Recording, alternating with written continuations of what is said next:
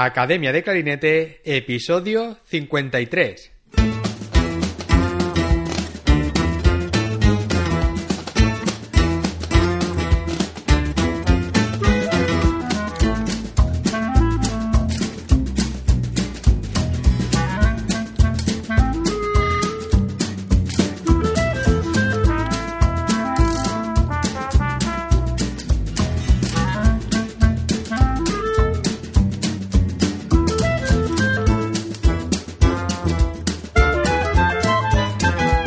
Bienvenidos una semana más, un día más, a un nuevo episodio de Academia de Clarinete, el podcast donde hablamos sobre aprendizaje, comentamos técnicas, consejos, entrevistamos a profesionales y hablamos sobre todo lo relacionado con el clarinete.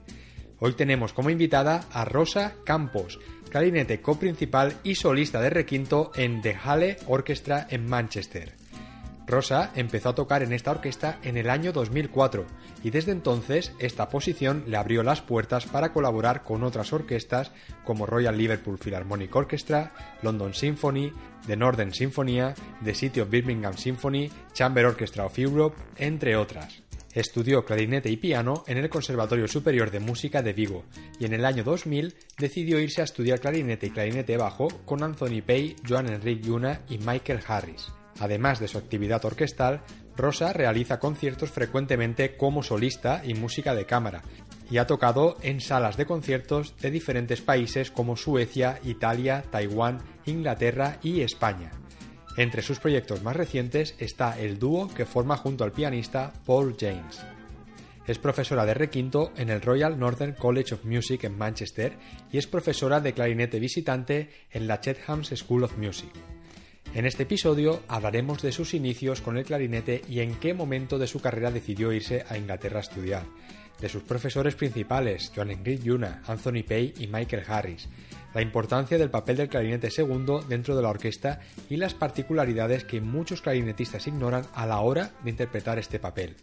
Hablaremos de momentos de duda y qué fue lo que más le ayudó en esos momentos, del proceso de audición que tuvo que pasar en la orquesta y de muchas cosas más. Pero antes de pasar a la entrevista, academiadeclarinete.com, la primera academia de clarinete online para hispanohablantes, donde tienes a tu disposición clases grabadas en vídeo con ejercicos, técnicas, repertorio y todo lo que necesitas para mejorar como clarinetista desde donde tú quieras y a tu ritmo.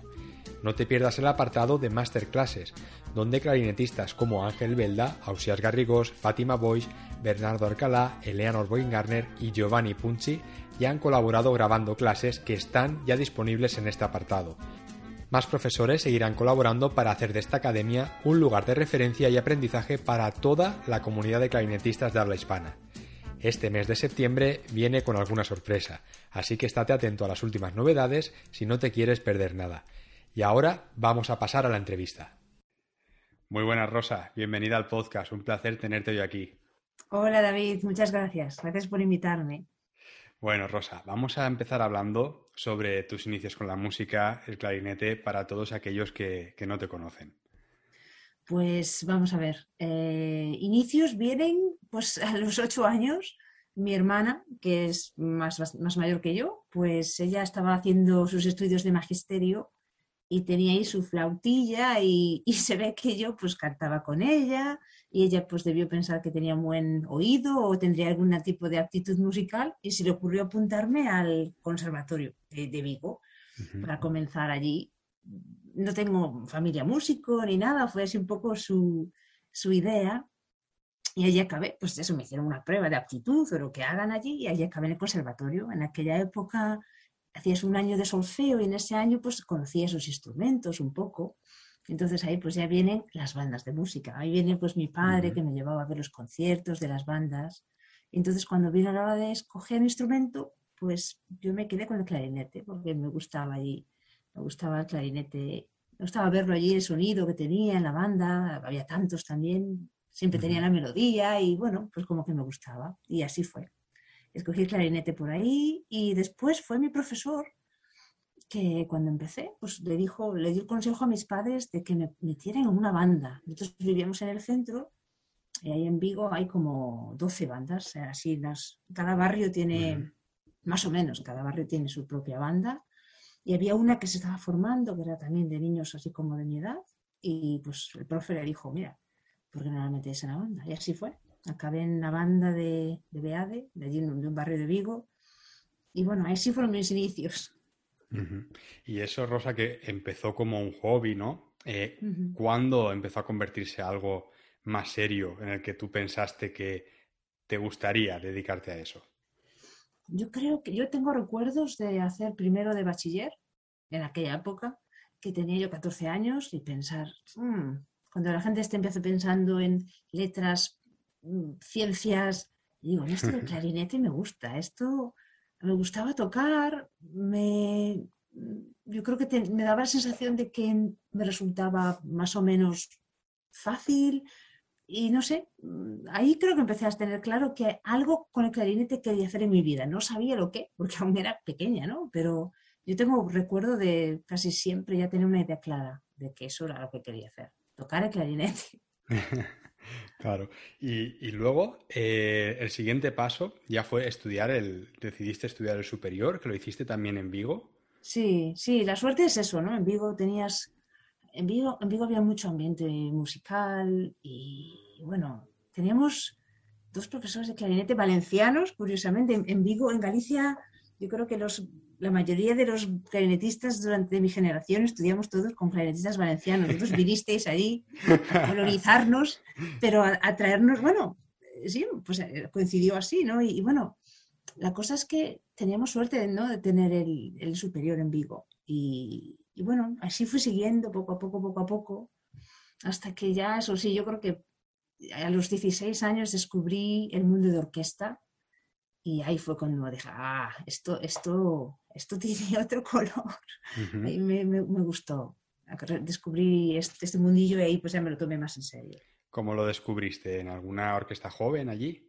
Pues eh, en Galicia el primer proyecto orquestal así a nivel así como de orquesta joven que yo conocía era una, orquesta que se llamaba la OEPO, eh, se llamaba Orquesta de la Escuela de Práctica Orquestal y era como una especie de orquesta joven formada a través de la Orquesta Sinfónica de Galicia. Ah, o sea, era como, como, una cantera. Sí, era tal cual, una cantera que yo creo que comenzó unos años después de que la orquesta se formase la Orquesta Sinfónica de Galicia pues trajo un montón de músicos extranjeros a Galicia y quizás fomentó, ¿no? sobre todo el, estudio de cuerda, porque allí había, en Galicia ha habido siempre muchas bandas, pero lo de la cuerda pues como que vino un poco más tarde. Entonces esto fue, desde luego, el primer proyecto del que yo fui consciente que tenía ese tipo de cantera, ¿no? un poco como la Honde, pero a versión regional.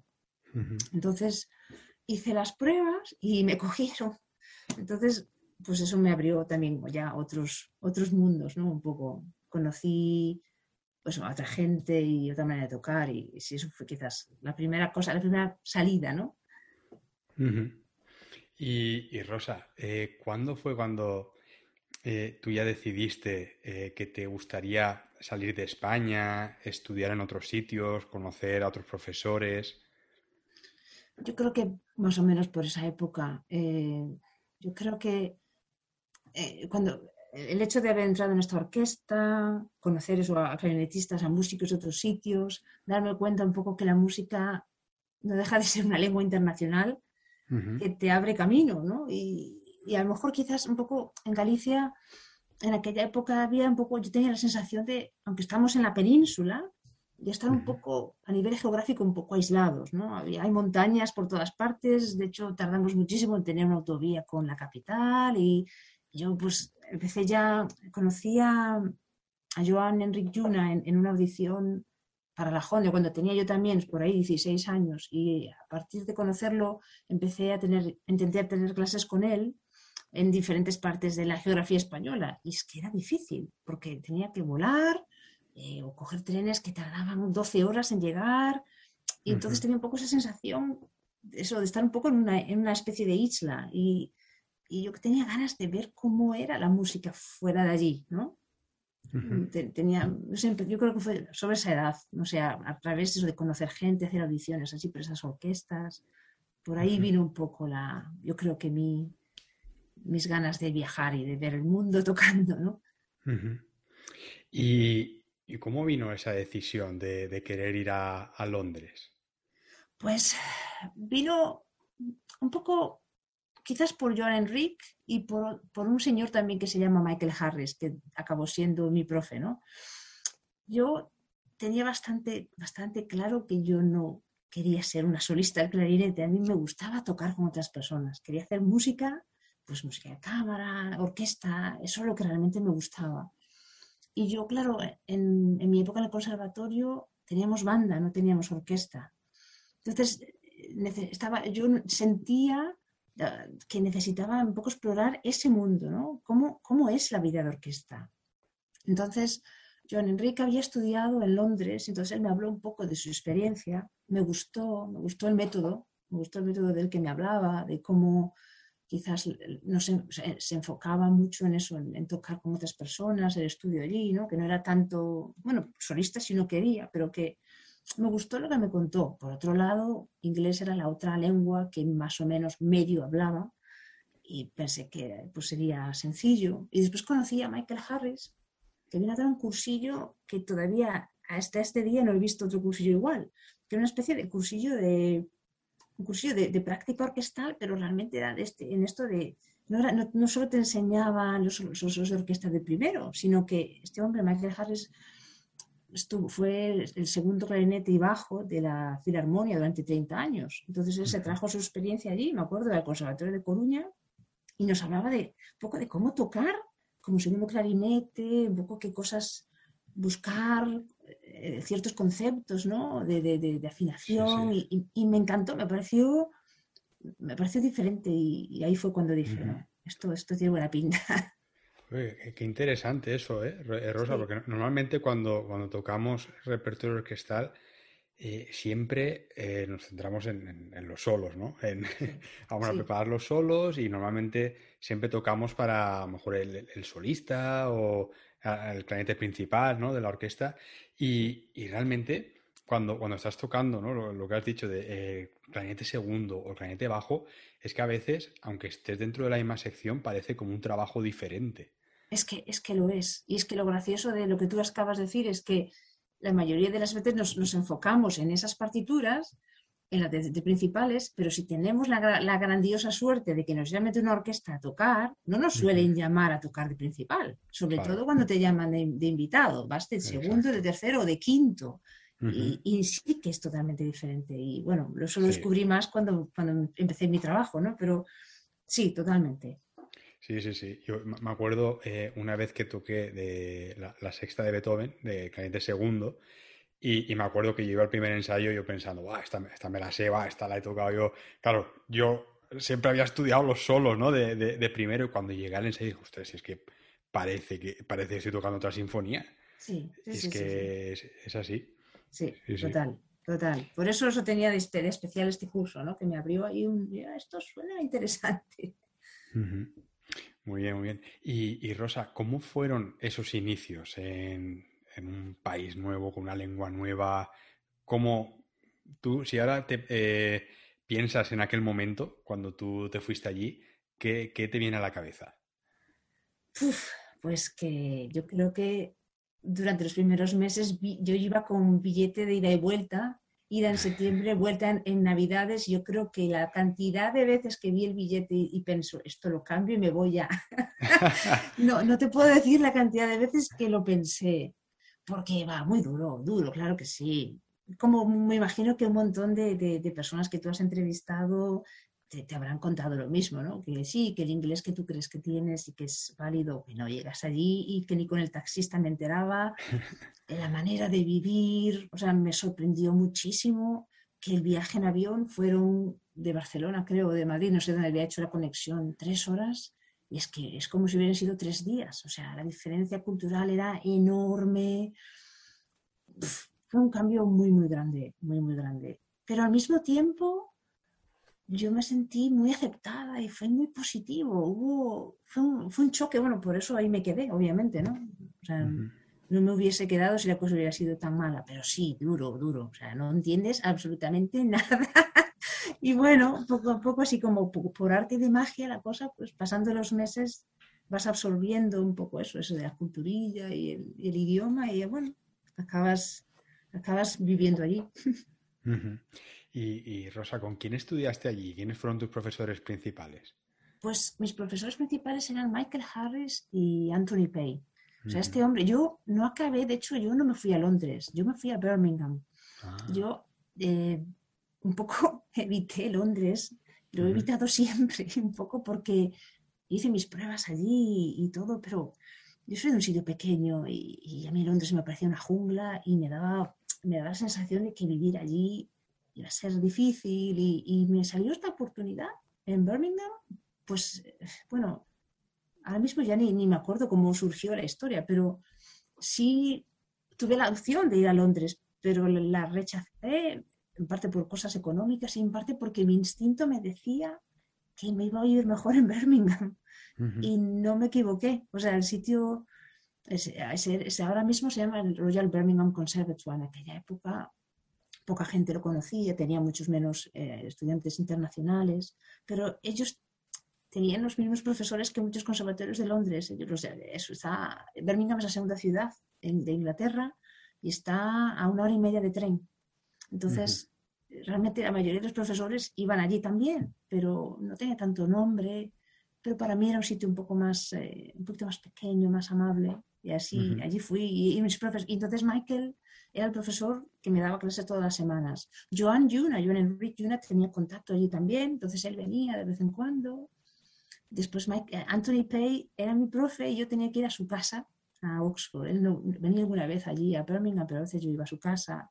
Los arreglos del profesorado, como me imagino que te habrán dicho otros compañeros, es flexible, mucho más flexible que lo que estamos acostumbrados en España, ¿no? de tener nuestra semana, nuestro profesor y tener clases semanales. Hay muchos profesores. Sí, de hecho, eh, he visto también en el conservatorio donde tú das clase, que luego hablaremos de eso, que, hay un claustro bastante grande, ¿no? De, profesores de clarinete. Entre ellos está, por ejemplo, Sergio.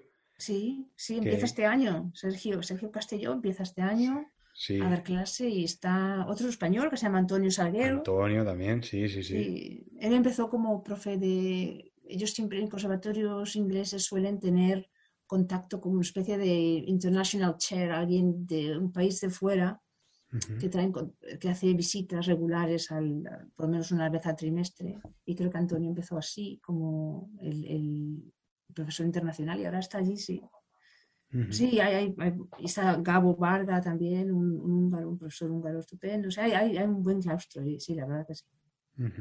y, y, allí, Rosa, por ejemplo, eh, funciona como funcionaba, me imagino, cuando tú estudiaste allí, ¿no? Que todos los alumnos dan clase un poco con todos o cada uno tiene asignado a su profesor. Porque, por ejemplo, tú eres eh, la profesora de clarinete y requinto. Sí, sí. Y entonces, por ejemplo, allí todos dan clase de, requinto o tú tienes unos alumnos eh, asignados.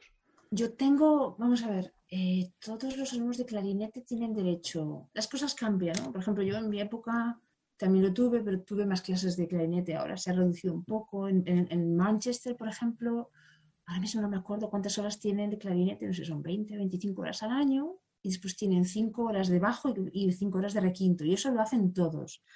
Llegado al tercer año, se pueden especializar más, pues es decir, si llegado al tercer año piensan que les gusta más el bajo, pues pueden hacer creo que 7 horas de bajo y 3 de clarinete de requinto. Entonces, Sí, y, sí, normalmente el, profesorado los cogen los alumnos. Suele, a veces pues con un poco de, guía, pero sí, en general lo suelen escoger. O sea, tienen bastante libertad y pueden decidir, pues mira, de, mis 25 horas de clarinete quiero... Normalmente deciden con dos, ¿no? Pues 15 con esta persona y 10 con esta. Es bastante flexible, sí. Muy bien. Y, Rosa, ya cuando tú terminaste eh, los estudios allí en, el conservatorio, eh, ¿cómo fue esa transición de pasar de, ser estudiante a, digamos, em, empezar en el mundo profesional? ¿Empezaste como freelance o conseguiste eh, tu primer trabajo ya estando estudiando? Pues la verdad es que yo, considerando que yo, yo terminé mis estudios en el Conservatorio de Vigo a los 19, porque yo estudié por el plan famoso del 66, que terminabas, empezabas a los 8 y terminabas, si ibas año por año, como fue mi caso, a los 19 años yo estaba ya graduada de superior, pero yo sentía que estaba muy verde, obviamente. Entonces me pasé esos dos años ahí, pues un poco trabajando, dando clases para ahorrar un poco para irme y también, pues eso, mandando solicitudes de todas las becas y todas las ayudas económicas que podía intentar eh, para poder irme.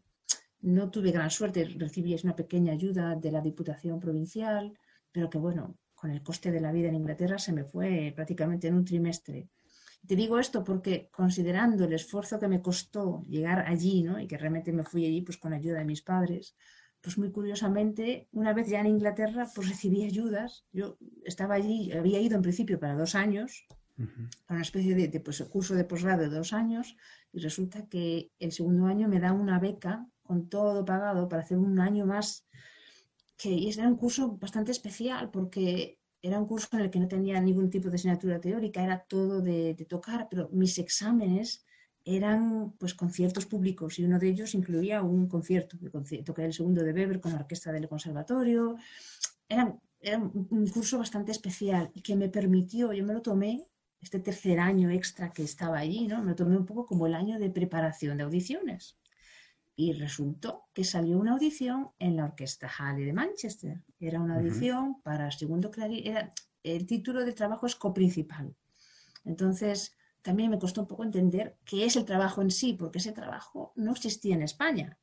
En, España normalmente, pues el segundo tocaba segundo, como mucho segundo y requinto, pero no, no, no, existía, no era un trabajo así tal cual, ¿no? Entonces, este trabajo consistía de tocar segundo, requinto cuando había parte de requinto y primero cuando, bueno, cuando tocaba, pues cuando el primero no estaba o hacíamos una rotación de la sección.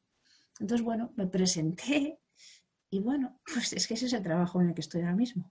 O sea, fue una cosa un poco increíble. ¿no? Yo presenté como un sitio en el que yo iba a hacer, bueno, vamos a ver, ahora voy a hacerlo esto en la vida real, ¿no? He hecho 50.000 audiciones en el conservatorio, de preparación, bueno, pues ahora vamos a la vida real y resultó que, bueno, resultó ser más que una preparación al final. Pues allí me quedé.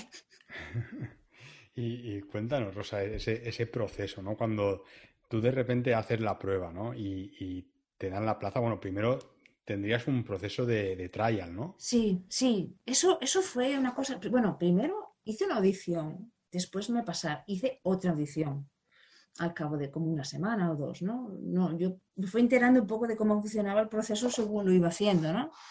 Entonces, cuando se pasé el segundo, la segunda audición, pues me acuerdo que vino una señorita y me dijo, eh, bueno, pues nada, estaremos en contacto contigo para llamarte a tocar. Dice, ¿llamarme a tocar? Sí, en orquesta. Ah, muy bien. Y dice, sí, que llamaremos pues una semana para hacer un programa y tal. Ah, vale. Y ahí sí como descubrí el proceso llamado trial, ¿no?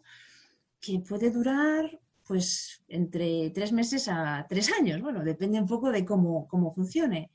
En mi caso, duró el, el, proceso de trial 11 meses, pero no conmigo 11 meses, sino que llaman a una persona una semana. Ellos de las audiciones pues escogen a un número de músicos a los cuales invitan a tocar. Y bueno, a mí eso me pareció, la verdad que muy estupendo, porque yo eh, quizás el proceso que, que, yo estaba acostumbrada era en España era un proceso mucho más, bueno, mucho más seco y más duro, ¿no? De ir allí y lo das todo en esa audición y ahí se decide, se corta el bacalao, como se dice en la expresión, ¿no? Sí. Mientras que aquí, pues me pareció, sinceramente, un mejor método. Lo que he aprendido con los años es que no hay un método infalible, no hay el método que dé el trabajo a la persona apropiada, pero sí me pareció que el hecho de que me me pudiesen ver allí como soy yo, como músico, como persona, un poco como todo, porque al fin y al cabo cuando acabas en una orquesta, sobre todo en las orquestas británicas que tienen un ritmo de trabajo pre-COVID bastante considerable, acabas muchas horas sentándote con otras personas, conviviendo, viajando en aviones, en autobuses, y eso es muy importante, tan importante como el poder tocar bien, ¿no? Yo creo. Eh, entonces ese fue el proceso. Empezó el trial, que duró, como te digo, pues 11 meses hasta que, bueno, al final pues decidieron que era yo y ahí estoy. Eh, ¿En qué año fue esto, Rosa?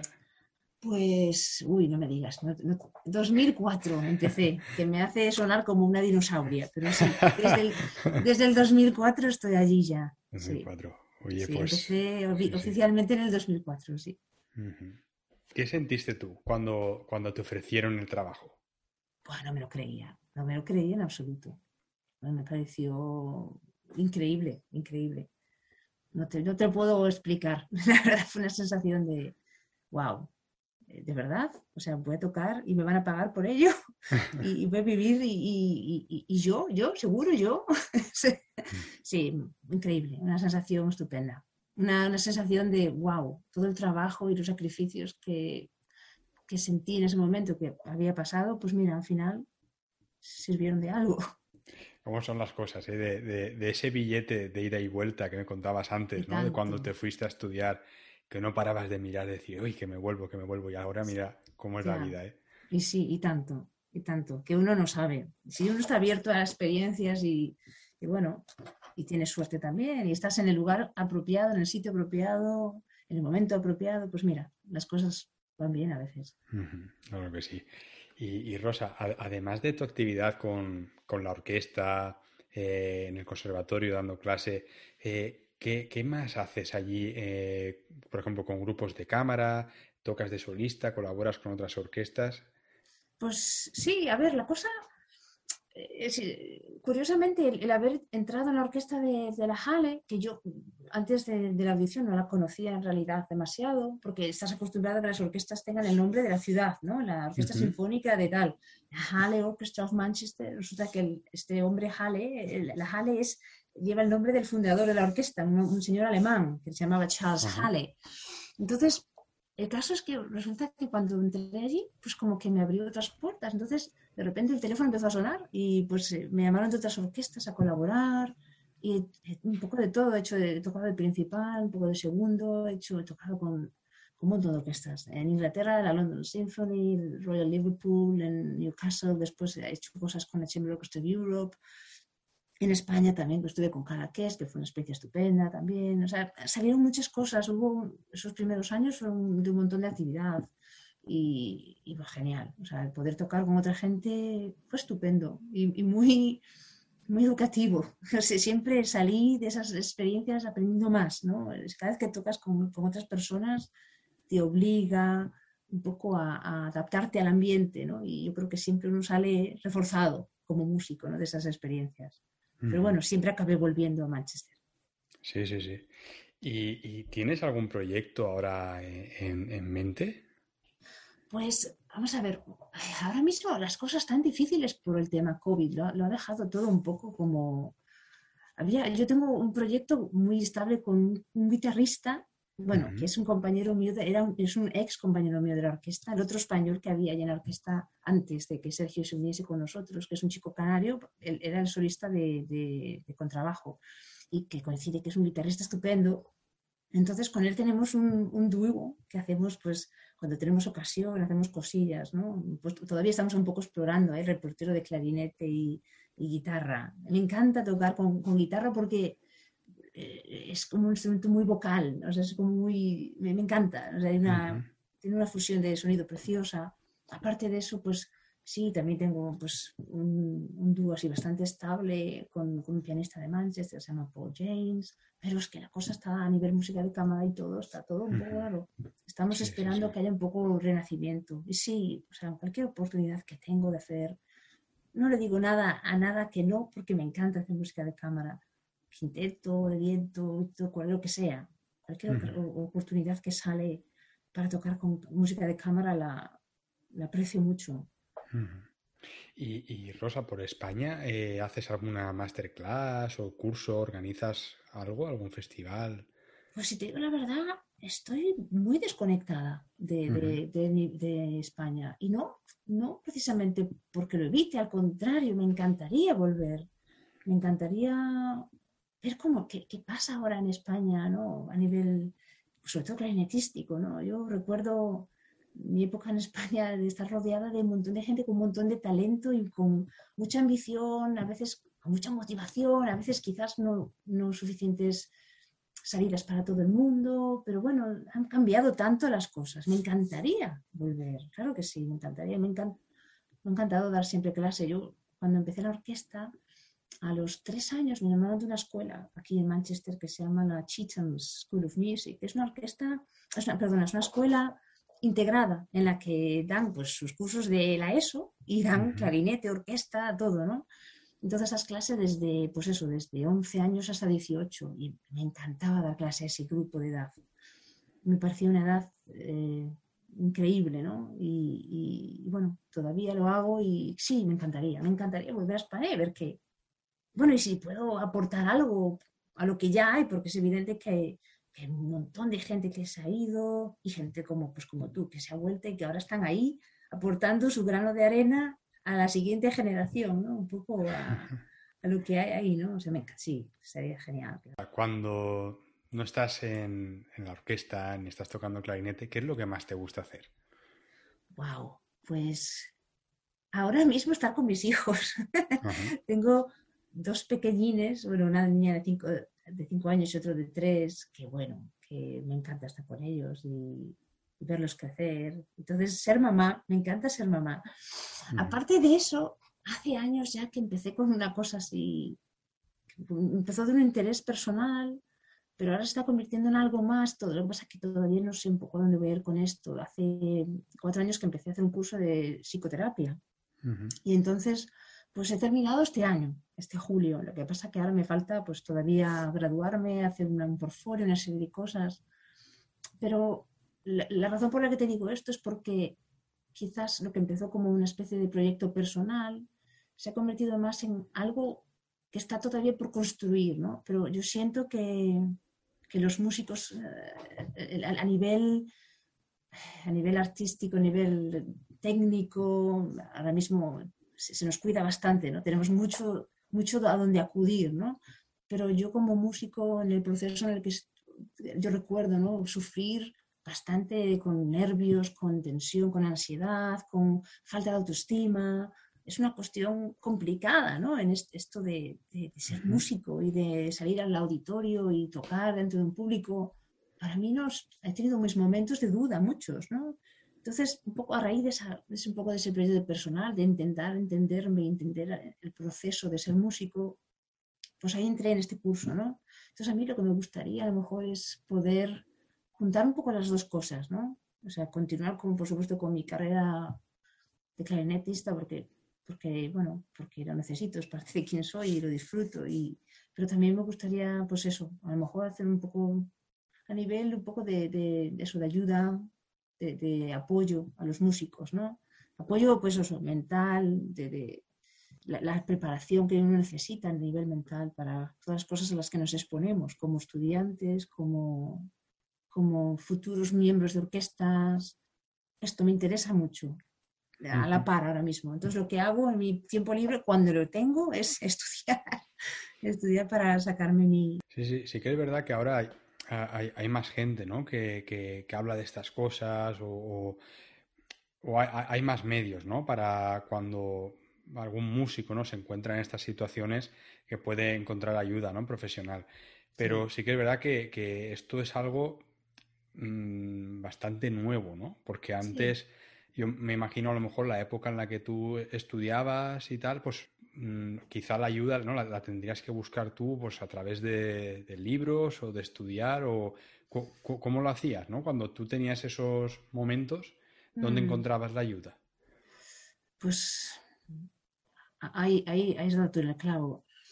Hombre, si, si, si tienes suerte y tienes un profesor pues que a lo mejor tiene un poco de, poco de intuición y que se da cuenta de que a lo mejor puedes, eh, se, da cuenta del proceso de que todos los estudiantes pasamos y que no todos pasamos por el mismo proceso de la misma manera, pues sí, a lo mejor te pueden hacer, ofrecer algo, algo de apoyo, pero en general es difícil porque los músicos en general a veces nos sentimos un poco solos, ¿no? A veces da la sensación de que solo nos pasa a nosotros, ¿no? Esto que estoy sintiendo solo me pasa a mí.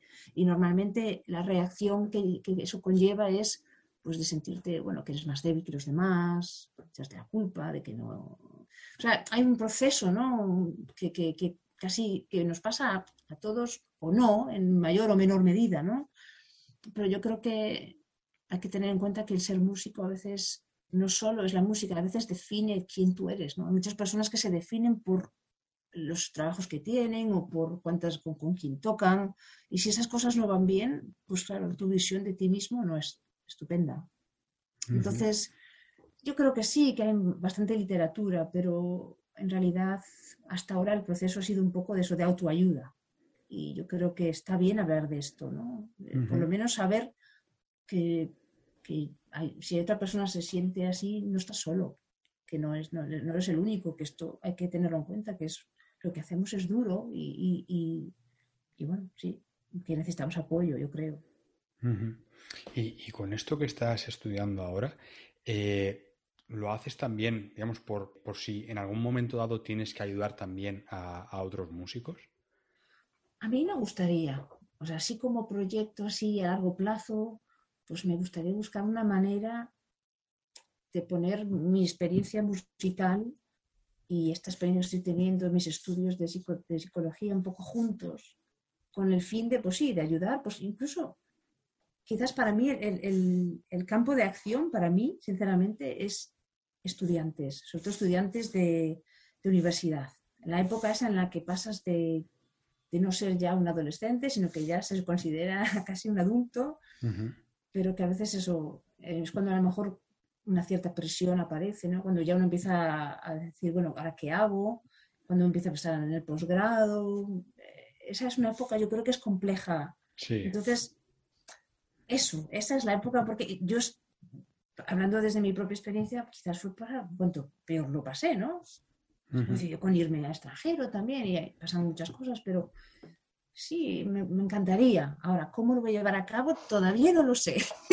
Ahora mismo, desde luego, esto, fue algo que yo empecé pues, por mi propia necesidad de aprender y de, bueno, siempre he tenido curiosidad, ¿no? De, de por qué hacemos lo que hacemos y, por qué somos como somos, un poco, ¿no? Por ahí empezó la curiosidad, ¿no? Y un poco esto me ha llevado más a pensar un poco en, el, aspecto terapéutico, ¿no? Que esto podría tener sobre todo a ese grupo, ¿no? Y ya después a nivel profesional también, por supuesto, pero, pero sí, todavía estoy muy verde. son ideas que no sé cómo se pueden llevar a cabo, ¿no? Pero desde luego yo sí, de una manera consciente o menos consciente, eso lo hago con mis estudiantes. O sea, creo que el contacto y sobre todo ahora en época COVID, que han estado súper aislados, lo he visto mucho más evidente, que el contacto que un alumno tiene con un profesor es mucho, mucho, que va mucho más allá a lo mejor de lo que puede ser solo enseñarles de cuestiones clarinetísticas, ¿no?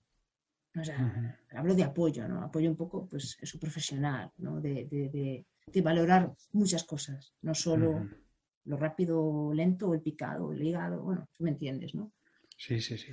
Y, Rosa, ahora que sacas el tema del tema del COVID y la educación, ¿cómo crees ¿no? que, este año y medio que hemos estado así de parón y quizás en muchos centros no, no se ha tenido ese contacto directo ¿no? que se solía, tener alumno-profesor, ¿cómo mm. crees que va a influir eso ahora en, las, en los próximos años? Pues la verdad es que no lo sé. Si te digo la verdad, no tengo una respuesta. Yo me mantengo optimista y espero que el COVID, esta época que hemos vivido tan surreal, pues que nos haya hecho eh, darnos cuenta de, la importancia que tiene la música, porque estas personas que nos hemos pasado en, nuestros pisos, nuestras casas, ahí metidos días y días, en realmente, o sea, la música para muchos ha sido un medio de supervivencia. Entonces yo espero que eso se traslade al mundo práctico pues con apoyos a las artes. Y, de ahí hablo, eso, eso por supuesto que se transmite a nivel educacional. A lo mejor es una utopía, no lo sé. Yo lo espero. Me mantengo optimista de que esto suceda. Yo espero, pues eso, yo creo que será duro y, de verdad que debe ser duro para gente pues que justo que se ha graduado justo cuando empezó el COVID, que a lo mejor estaban esperando sus primeras mm. eh, audiciones en orquesta, pues madre mía, yo de verdad que espero que estas personas encuentren la motivación si no la han perdido y que continúen y que, sigan adelante, yo lo espero de verdad. Sí, sí, sí. Eh, eh, siendo optimistas, ahora me viene a la mente, hay, un, hay un músico que yo también sigo mucho, que es percusionista de, de la Metropolitan Opera en, Nueva York. Se llama Rob Nopper. Eh, eh, bueno, tiene una, tiene una web, hace coaching para, para estudiantes y, prepara, digamos, ayuda a músicos a preparar pruebas a, orquesta, mm. independientemente de la especialidad, ¿no? más a, nivel a nivel psicológico, a nivel mental o a nivel de cómo estudiar para pasar una prueba. y, hace unos meses en uno de, los emails ¿no? que manda y tal, comentaba de, que, bueno, pues las buenas noticias también son que aunque hayamos estado todo este tiempo parados y sin demasiadas oportunidades, ¿no? Que ahora vendrá también una época de, donde se abrirán muchas pruebas a orquesta, mm. donde habrá muchas plazas, ¿no? De todas estas que no han salido durante este tiempo, que habrá ahora una época, incluso a lo mejor de gente que, iba, a estar que iba a esperar unos años a jubilarse y a lo mejor ha visto también ahora cómo está la cosa y ha dicho, mira, si me puedo jubilar un poco antes, pues lo prefiero y, por lo menos termino mm, eh, mi carrera así, ¿no? Entonces que a lo mejor ahora para todos aquellos, digamos, estudiantes que no lo estén escuchando, que estén en ese momento que les haya pillado, que no se desanimen, pues porque a lo mejor ahora, oye, pues hay más plazas que nunca, no sabemos. Sí, sí, pues sí, desde luego hay que mantenerse optimista y a lo mejor es lo que dices tú, o sea, va a llegar un momento en el que pues si el COVID no se va, vamos a tener que cohabitar con COVID. Entonces vamos a tener que volver a una especie de sensación de realidad y como la conocíamos antes. Y entonces será cuando las plazas saldrán, claro que sí.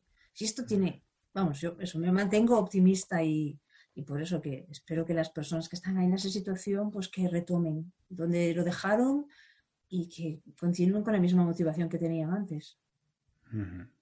Muy bien, Rosa. Pues vamos a ir terminando la entrevista, ¿vale?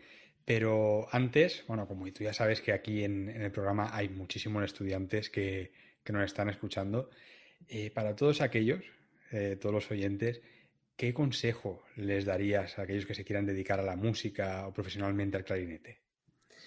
Uf, madre mía, qué consejo, qué consejo. Pues yo creo que, primero, que escuchen mucha música, que escuchen mucha música. Me sorprende a veces con algunos alumnos míos que, les hablo de clarinetistas y, que no los conocen o que no escuchan, y no solo clarinete, por supuesto, no, música vocal, lo que sea, que escuchen música. Eso es lo primero que les recomiendo. Mm. Y después, pues no lo sé, yo creo que, sí, que sigan su intuición. ¿no? Yo creo que todos tenemos un poco de intuición. Esa intuición que la sigamos para todo, para decidir con quién estudiamos, a dónde vamos, qué hacemos, que no, que no vayamos a veces un poco como el que dice, bueno, me venden esto aquí y a otros les va bien, pues yo voy también. No, yo creo que todos tenemos que al fin y al cabo construir lo que necesitamos. Todos somos personas independientes que necesitamos cosas diferentes. Entonces, un poco eso, seguir la intuición, porque yo creo que todos la tenemos. Pasa que a veces no la escuchamos, la tenemos demasiado bajo en el, en el volumen, ¿no? Bueno, Rosa, pues tomamos nota, muy buen consejo. Y, desde aquí agradecerte tu paso por, el podcast. Ha sido muy interesante hablar contigo. Tienes una trayectoria increíble. La verdad que, muy, muy interesante y me ha gustado mucho compartir este momento contigo. Muchas gracias por invitarme y por, pues, dejarme poner este granito de arena a, tu, a este podcast tan genial que, que has empezado. Muchas gracias, Rosa. Bueno, cuidaros mucho por allí y hablamos pronto, ¿vale? Gracias, igualmente. Un saludo. Chao. Y hasta aquí el programa de hoy. Gracias por vuestras valoraciones en Apple Podcast, por seguir el programa en Spotify y por vuestros me gusta y comentarios en iBooks. Muchísimas gracias por estar ahí. Nos escuchamos la semana que viene. Hasta la próxima.